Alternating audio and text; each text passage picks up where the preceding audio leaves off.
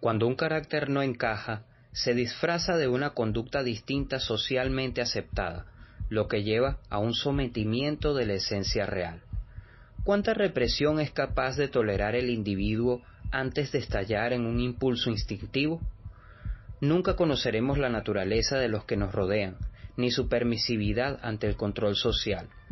Todos somos propensos a cometer cierta clase de delitos en mayor o menor medida. Algunos no son capaces de discernir entre lo ético y lo moral, llevando sus perversiones al límite de la extravagancia. Crímenes del Mundo es un podcast que retrata todos estos comportamientos. Víctima, victimario, podría ser tu vecino.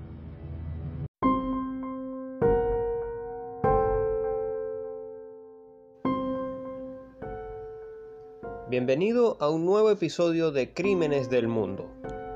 Quiero culminar esta serie hablando de estafas, este segundo capítulo, una miniserie de estafas, con la biografía del señor Víctor Lustig, un estafador nacido el 4 de enero de 1890 y muerto el 11 de marzo de 1947. Fue conocido como el hombre que vendió la Torre Eiffel dos veces. Casi nada. Víctor Lustig nació en Hostiné, el imperio astrohúngaro, pero pronto se dirigió hacia el oeste. Era una persona refinada, locuaz y encantadora, que hablaba con fluidez varios idiomas.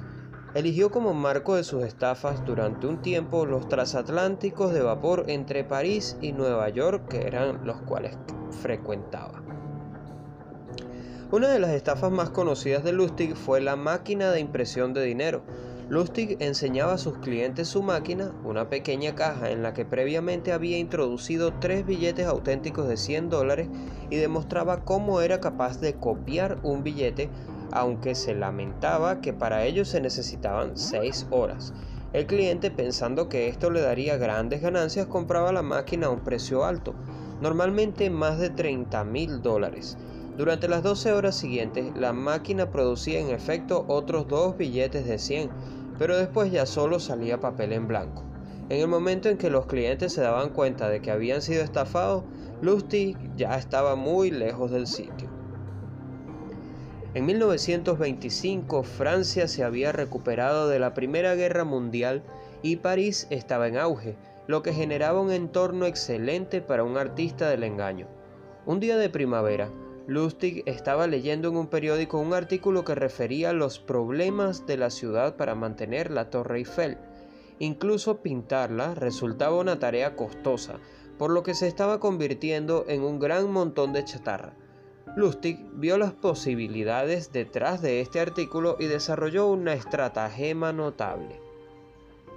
Como primer paso le pidió a un falsificador que le copiara documentación del gobierno. A continuación, invitó a seis comerciantes de chatarra a una reunión confidencial en el Hotel de Crillon, uno de los más prestigiosos establecimientos de París, para, discutir un posible acuerdo de negocios. Los seis asistieron a la reunión, en la que Lustig se presentó como el subdirector general del Ministerio de Correos y Telégrafos, Primero les explicó que habían sido seleccionados por su fama de empresarios honestos y luego dejó caer la bomba. Dado que el costo de mantenimiento de la Torre Eiffel era tan alto, la ciudad no podía mantenerla por más tiempo y quería venderla como chatarra. Debido a la cierta y continua protesta pública, el asunto iba a ser mantenido en secreto hasta que todos los detalles fueran definidos. Lustig dijo que le habían asignado la responsabilidad de seleccionar al concesionario para llevar a cabo la tarea. La idea, que hoy en día resulta totalmente inverosímil, no lo era tanto en 1925. La Torre Eiffel había sido construida para la Exposición de París de 1889 y no estaba destinada a ser permanente. Tendría que haber sido trasladada en 1909 y llevada a otra parte, no encajaba con otros grandes monumentos de la ciudad como las catedrales góticas o el Arco del Triunfo, y además estaba en muy malas condiciones. Lustig llevó a los hombres a la torre en una limusina alquilada para realizar una visita de inspección. En ese paseo tuvo la oportunidad de evaluar cuál de los comerciantes era el más entusiasta y fácil de engañar. Luego les comentó que la licitación se realizaría al día siguiente y les recordó que el asunto era un secreto de Estado.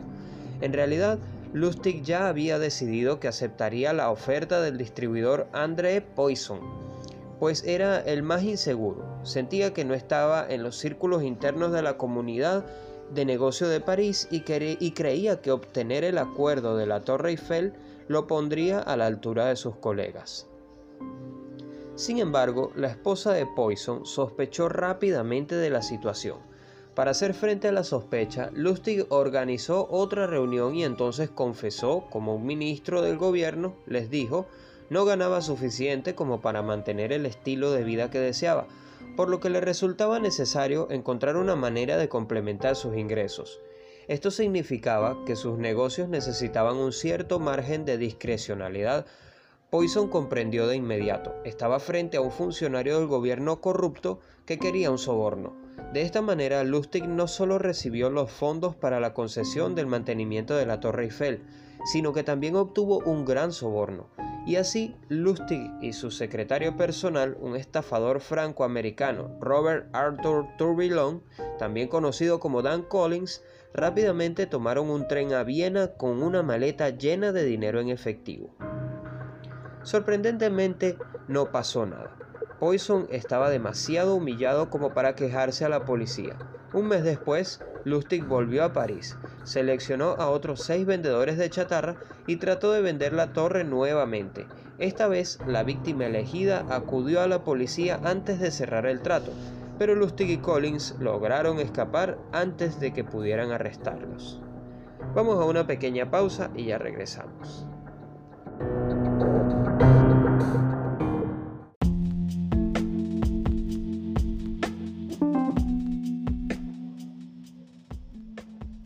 Ahora puedes seguirnos a través de nuestro canal de Telegram arroba Crímenes del Mundo. Síguenos y mantente enterado de nuestro podcast semana a semana y de las mejores historias de crimen que podemos compartir para ti. Te invito a seguirnos arroba Crímenes del Mundo en Telegram.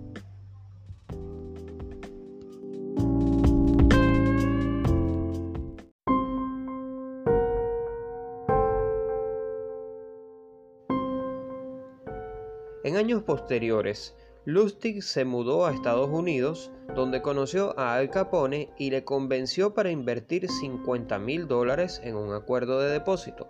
Lustig mantuvo el dinero de Capone en una caja de seguridad durante dos meses y luego se lo regresó, alegando que el negocio había fracasado.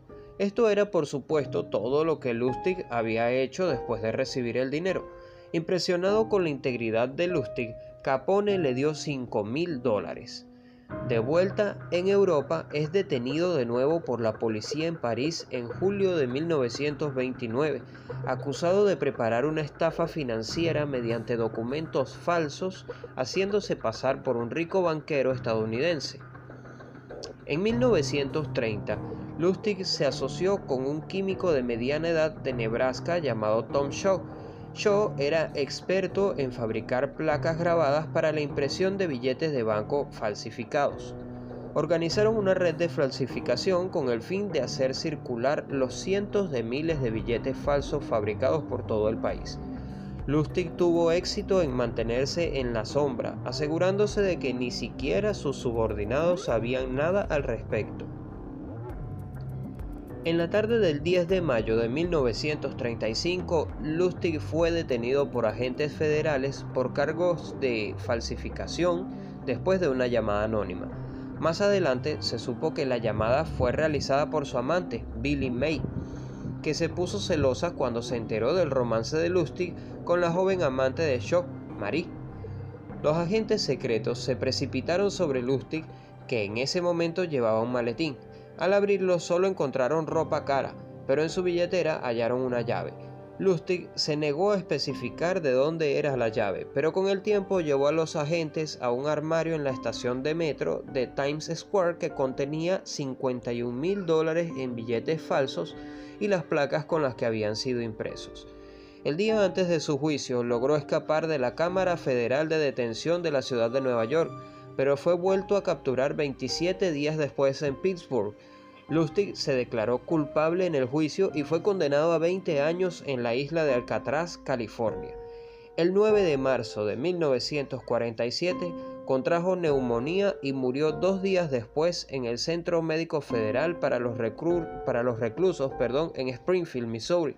En su certificado de defunción, en la, casilla, en la casilla ocupación, figuraba como aprendiz de vendedor.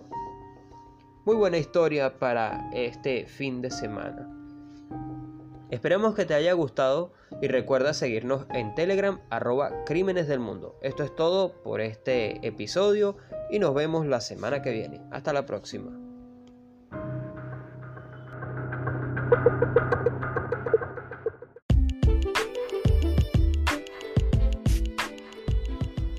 Y hasta aquí este nuevo episodio de Crímenes del Mundo producido por Fátima Sosa y quien les habla, Delwin Rivas. Les invito a seguirnos en Telegram, arroba Crímenes del Mundo, donde podrás recibir nuestras actualizaciones semana tras semana y una que otra historia de crimen que compartimos por allí. Hasta la próxima.